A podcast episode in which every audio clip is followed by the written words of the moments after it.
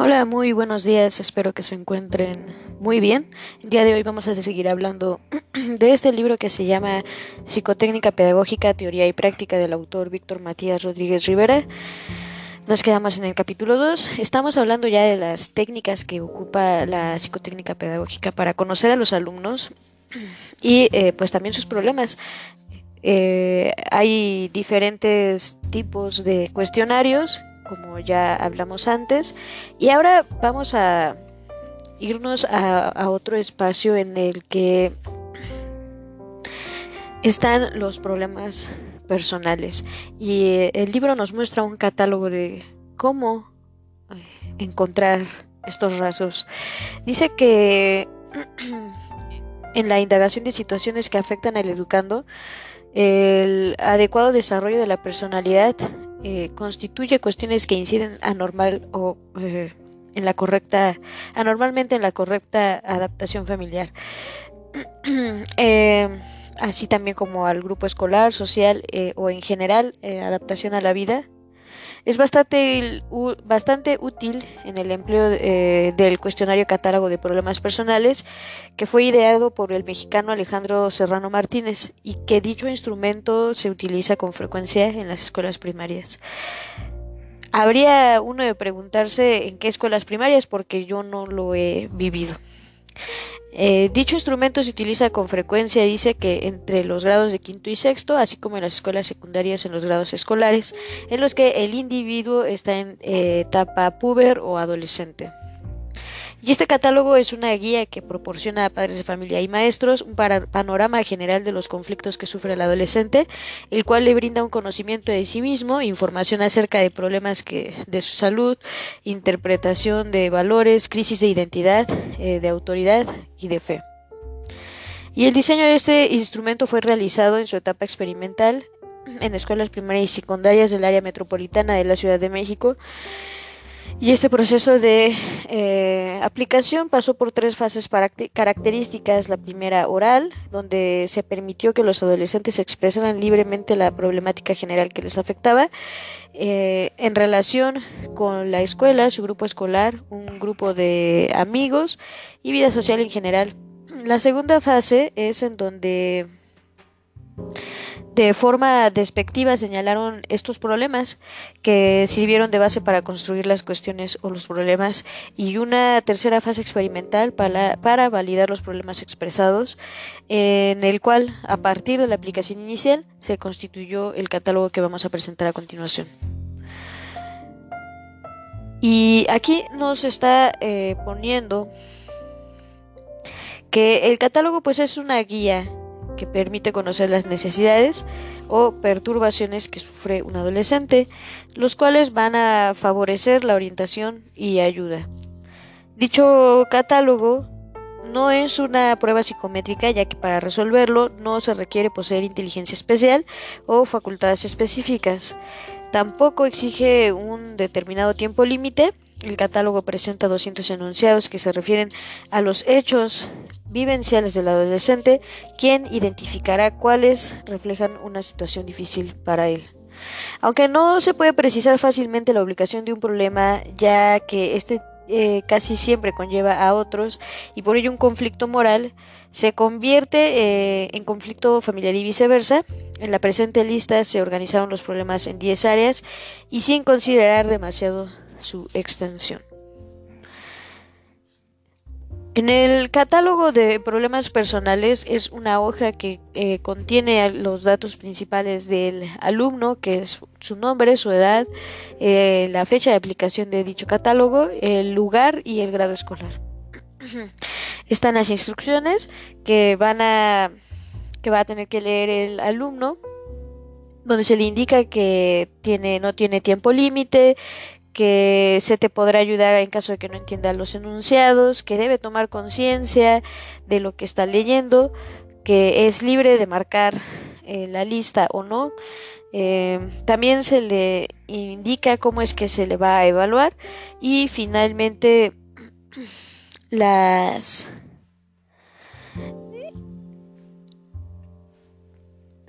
se le va a decir, por ejemplo, que la, la, razón por la cual marca un enunciado es porque aquello que el enunciado indica para ti es un problema y ¿qué es un problema? Bueno, aquello que te preocupa, aquello que, aunque no te preocupe, eh, está en realidad causando un trastorno en tu vida, aquello a lo cual no estás sabiendo dar una solución acertada, aquello que es una solución difícil para ti, aunque sepas cuál es la solución acertada, en un gran deseo o necesidad, o, un gran deseo o necesidad que tú tengas.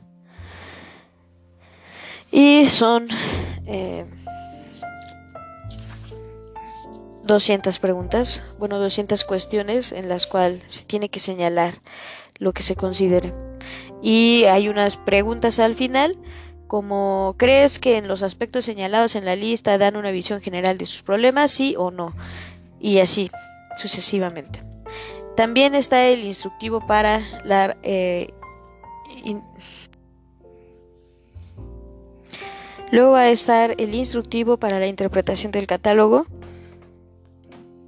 que se va a dividir en, esta es la lista, los problemas de salud, que son los aspectos orgánicos, los problemas familiares, problemas escolares académicos, eh, problemas sociales, problemas de salud mental o perturbaciones, problemas de interpretación religiosa, problemas de socialización, deseos eh, insatisfechos, problemas de personalidad, problemas de orientación educativa y vocacional. Incluso realizan gráficas de frecuencias, hojas de cómputo, aquí dice. Eh, me imagino que serían los, los registros ya capturados en Excel. Y bueno, pues ya hablando del desarrollo eh, del área afectiva y sus repercusiones en la educación, la formación del maestro tiene una base sólida cuando se establece una conexión armoniosa entre la pedagogía y la psicología, ciencias que apoyan el diagnóstico de las áreas que conforman la personalidad, entre las que van a destacar eh, por su valor educativo el área afectiva. Y a lo largo de, de mi programa hemos estado hablando de la importancia del área afectiva y este libro nos lo vuelve a recalcar una vez más. El uso de técnicas e instrumentos cuestionarios van a permitir, por una parte, y a través de ciertas proyecciones, conocer conflictos afectivos, psicología, y por otra parte, mediante un régimen educativo, que sería la pedagogía, la solución a dichos conflictos. En la escuela, específicamente en el trabajo, del aula se pueden observar las manifestaciones iniciales de estos eh, neuróticos futuros, que serían la, timidez, las inhibiciones, la tartamudez, el temor al hablar, eh, a leer, a pasar al pizarrón. Todas ellas son situaciones sintomáticas de ciertas neurosis que el profesor debe registrar para buscar situaciones terapéuticas. Desde el punto de, vista eh, didáctico, el docente debe disponer de una metodología que permita alternar la adquisición de conocimientos. Esfera, eh, estamos hablando de la esfera intelectual, con la formación de ideales y valores. Eh, está la, también la, esfera afectiva, además de que dicha metodología permite la expresión cada hora del alumno.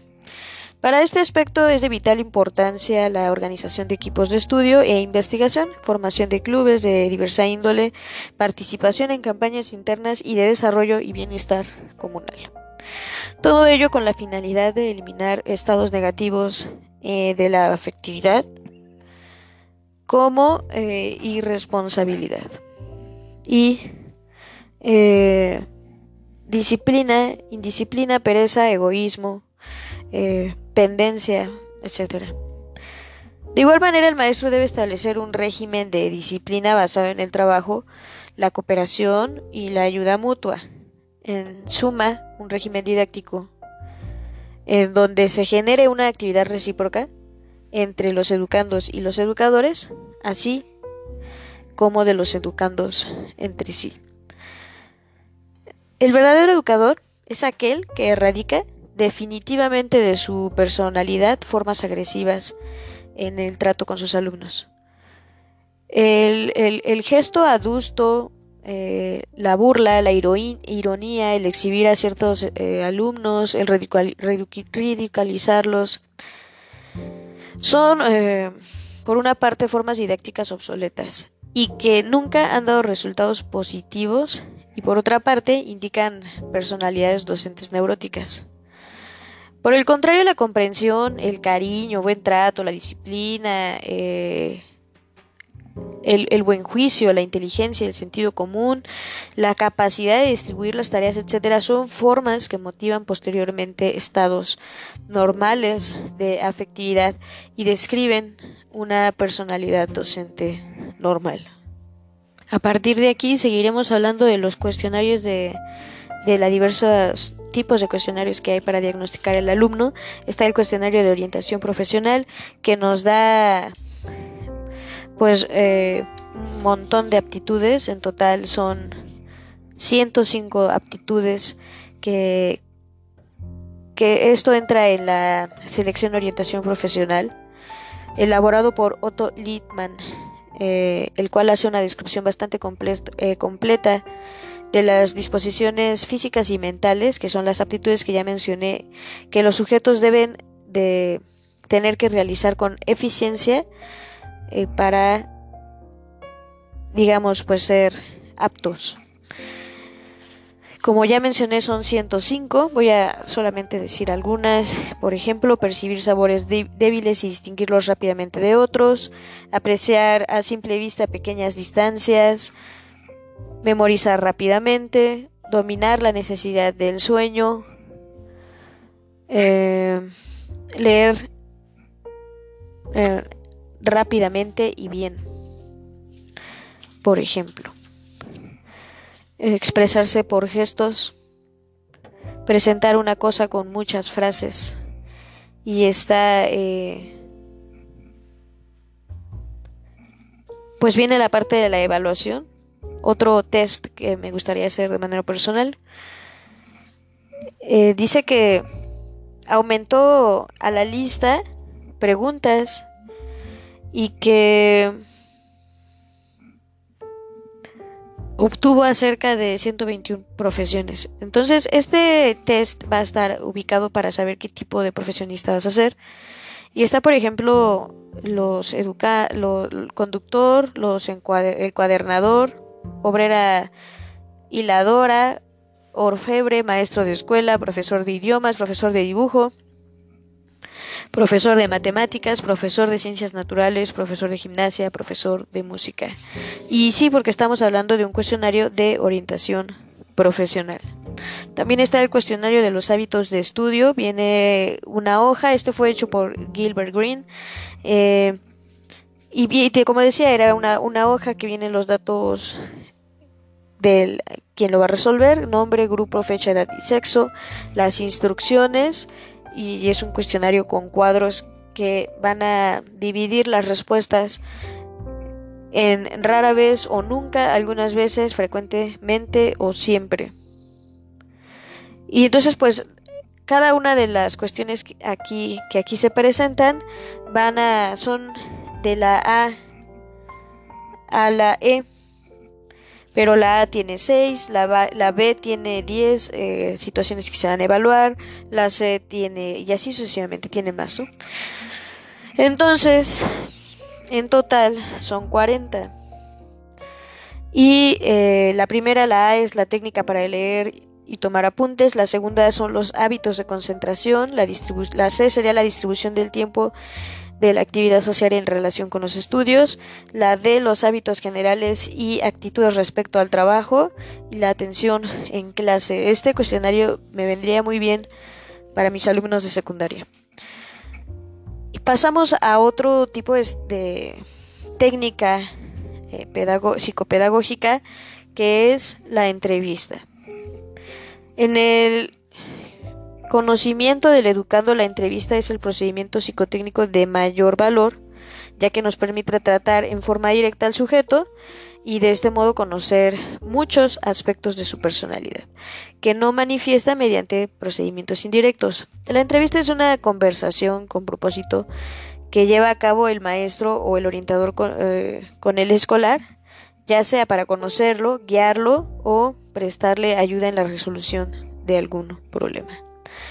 Los propósitos de la entrevista pueden ser, entre otros, los siguientes.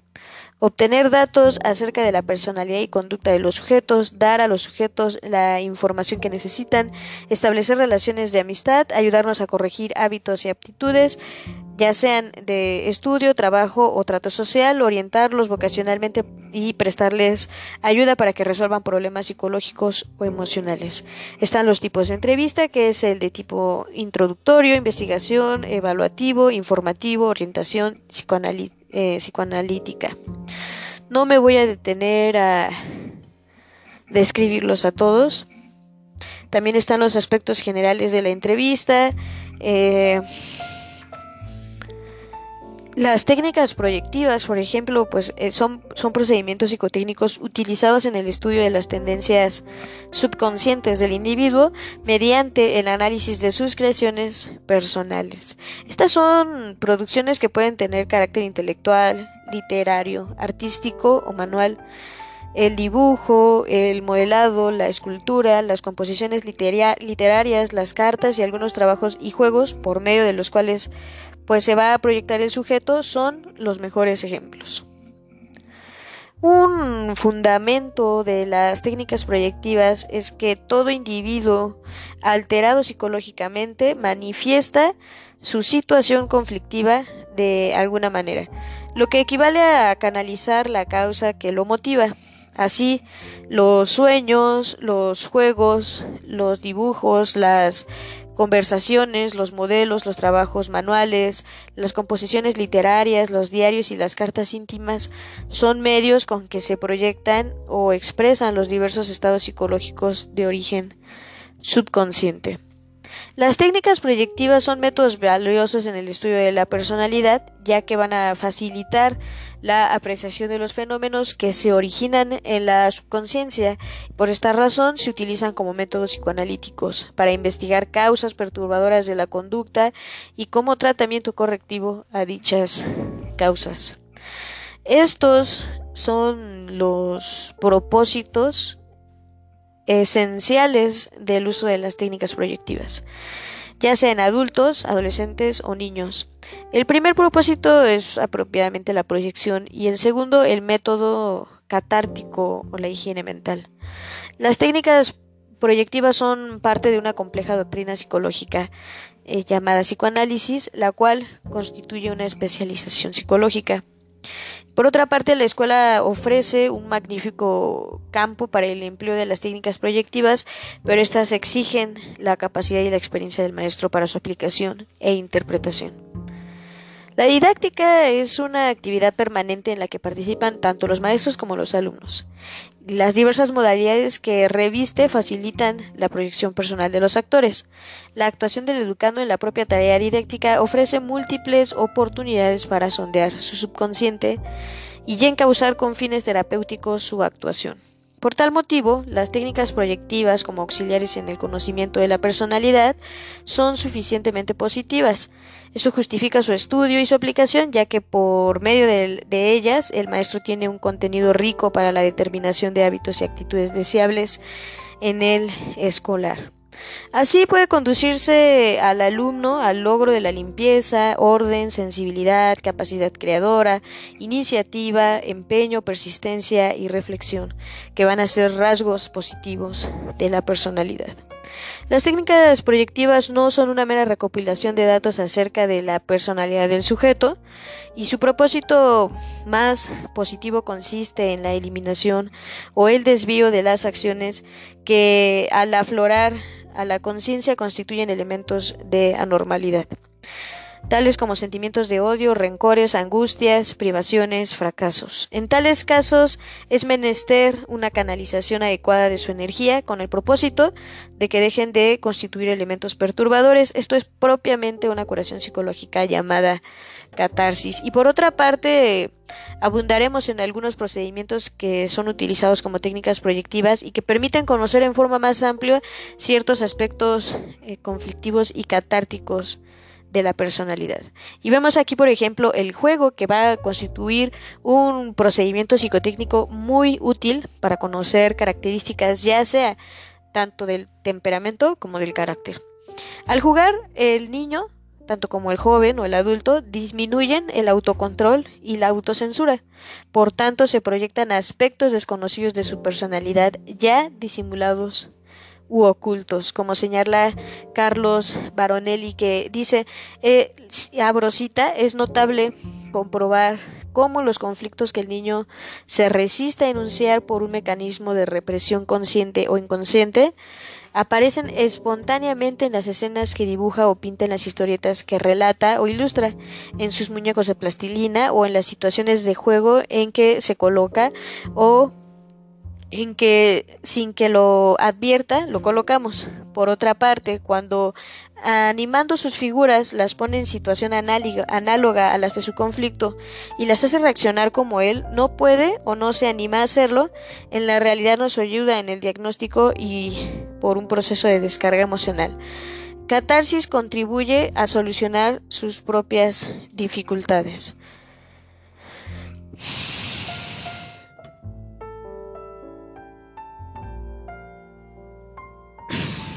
Dice que, como ejemplo, un niño modela o elige tres muñecos ya hechos. A uno lo llama mamá, al otro lo llama Ángel y al tercero Oscar, que es su propio nombre. El niño toma el muñeco Oscar y, simulando que está dotado de vida, lo hace arrojarse sobre Ángel, que está en las faldas de mamá, y golpea al segundo muñeco hasta que Oscar queda triunfante en el regazo materno. Existe una escuela psicológica estadounidense que intenta investigar la personalidad humana mediante el uso de una técnica que de hecho es muy discutida, discutida y, que consiste en la interpretación de ciertas manifestaciones del rostro, de, los gestos y de las posturas, así como de la forma de caminar. A continuación vamos a presentar una lista de actitudes físicas y el significado que los psicólogos se, eh, seguidores de esta técnica nos ofrecen. Uno, pues va a ser tironearse habitualmente de las orejas, eh, un significado de, de, un sujeto mordaz o sarcástico. Dos, eh, tironearse el labio corresponde a antimotivos controlados, son racionales, fríos, etc. Frotarse la nariz expresa insatisfacción. Rascarse la cabeza, tironearse o retorcerse el pelo que hacen algunas mujeres revela la frustración o conflictos eh, mentales. Morderse las uñas simboliza una agresión contra uno mismo. E, es el deseo que expresa el de destruirse poco a poco e indica una frustración o descontento. Hacer gestos con las manos mientras se habla como si se cortara verticalmente el aire, indica determinación y autoridad. Pasarse la mano por la cara mientras se habla significa deseo de eludir. También está cubrirse la boca al hablar de nota complejo de inferioridad, inferioridad la 9. Posar la mano sobre el brazo ajeno constantemente mientras se conversa revela falta de convicción en lo que se dice. Aplastar habitualmente el cigarrillo violentamente puede expresar cólera, desánimo y simbólicamente son deseos de destrucción. Golpear el suelo con los pies o tamborilear los dedos mientras se escucha o se contempla una situación puede señalar aburrimiento o deseos de alejarse de una situación que no le gusta. Los gestos habituales demasiado rudos pueden tratar de ocultar un complejo de inferioridad. Ejemplos: el que silba en un camino oscuro para ocultar el temor. Eh, B. Pedir a sirvientes, dependientes, etcétera, cosas eh, con una voz muy fuerte exhibir un ceño adusto sin motivo, exhibir bocas largas y caprichosas, etc. Golpear sobre mesas y escritorios puede ser seña de mal genio o bien de personas que no razonan muy lógicamente. Yo creo que sí, ¿no? Pues tiene que ver con el hecho de que están enojados aunque no sé precisamente a qué tipo de golpes, a lo mejor se refiere a, cualquier golpe en general. Si tienen los niños la costumbre de apuntar con los dedos o con un palito a las personas y simular que disparan un arma contra ellas, revela un deseo inconsciente de homicidio. ¿eh? Si en el ejemplo anterior no apuntan directamente a las personas, es señal eh, de que el deseo inconsciente homicida se suman eh, reservas de culpabilidad y temor.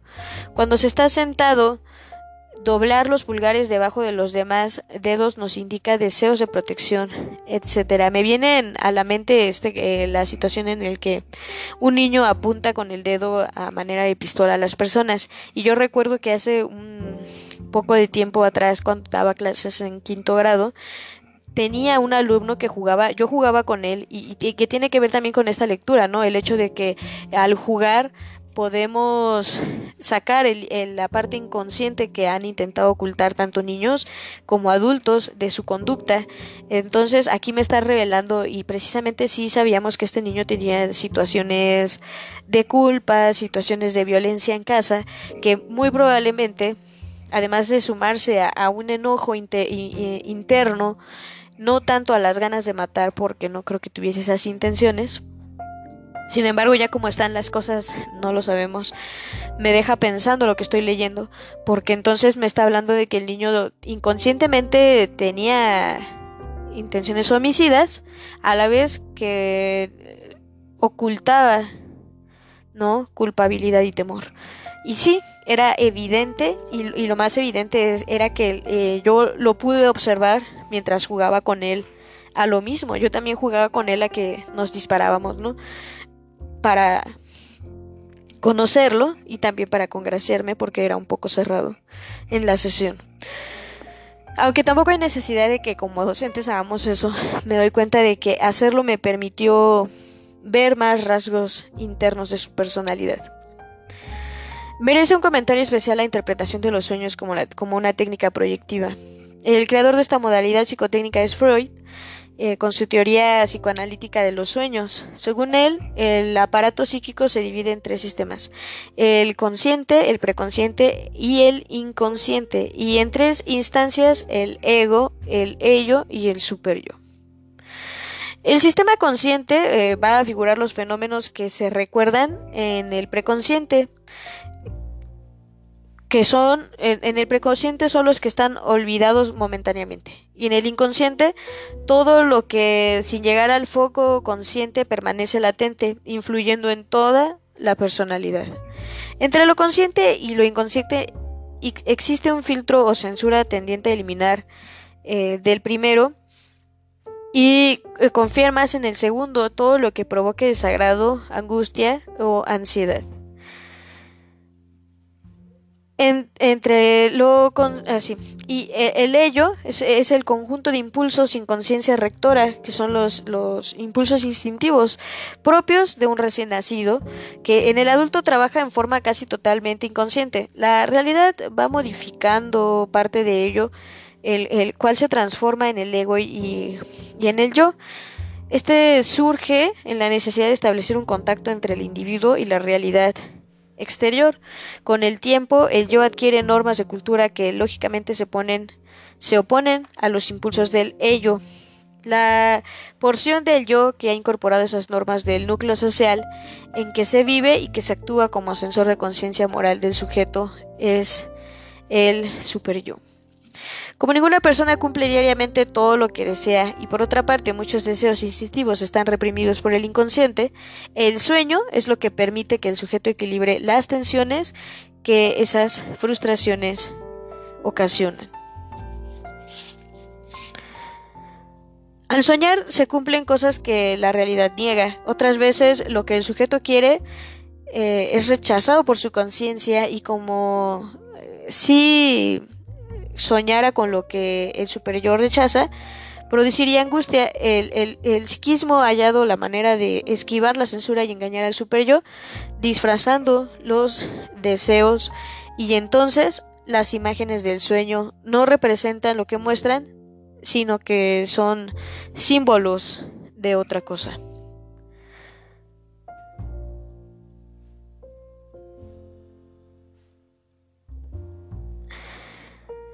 Como en los niños el superior recién empieza a formarse, es posible con mucha más facilidad que en el adulto reconocer lo que desean o lo que temen. Por ejemplo, Freud cita el caso de los niños que se acuestan con deseos de haber comido un determinado postre y durante el sueño sueñan que comen hasta hartarse lo que en realidad se les ha negado. Por último, en forma genérica, las técnicas proyectivas manejan como idea básica que el individuo soñando, jugando, escribiendo, esculpiendo, etc., manifiesta sentimientos o estados de ánimo, por tanto da tendencias eh, individualizadoras a su obra. Las pruebas proyectivas más importantes son la de Rothschild, que muchos conocen, y la prueba de apreciación temática de Simmons, TAT. La primera va a consistir en 10 láminas con manchas eh, informes. Su manejo e interpretación son sumamente difíciles, de tal suerte que está fuera del alcance de la preparación psicopedagógica del maestro. Su uso está condicionado a la especialización psiquiátrica. Por otra parte, el TAT está formado por láminas que, como afirma Percival Simmons, representan escenas sobre las cuales el sujeto dice lo que las escenas le sugieren o inventa sobre ellas una historia. Este procedimiento psico este procedimiento proyectivo descansa en el principio psicológico de que el sujeto, al asociar, inventar o deducir, proyecta sus tendencias subyacentes de tal manera que constituyen un buen método para explorar la dirección de las emociones, los sentimientos, las inhibiciones, etc. Y bueno, pues hasta aquí nos quedamos el día de hoy. Todavía falta algo que que ver. Yo creo que sí tendremos un tercer capítulo, un, un, tercer segmento del segundo capítulo para posteriormente entrar ahora sí al tercer capítulo que es la inteligencia, concepto y medición. Entonces, nos vemos la próxima y que tengan un excelente día. Hasta pronto.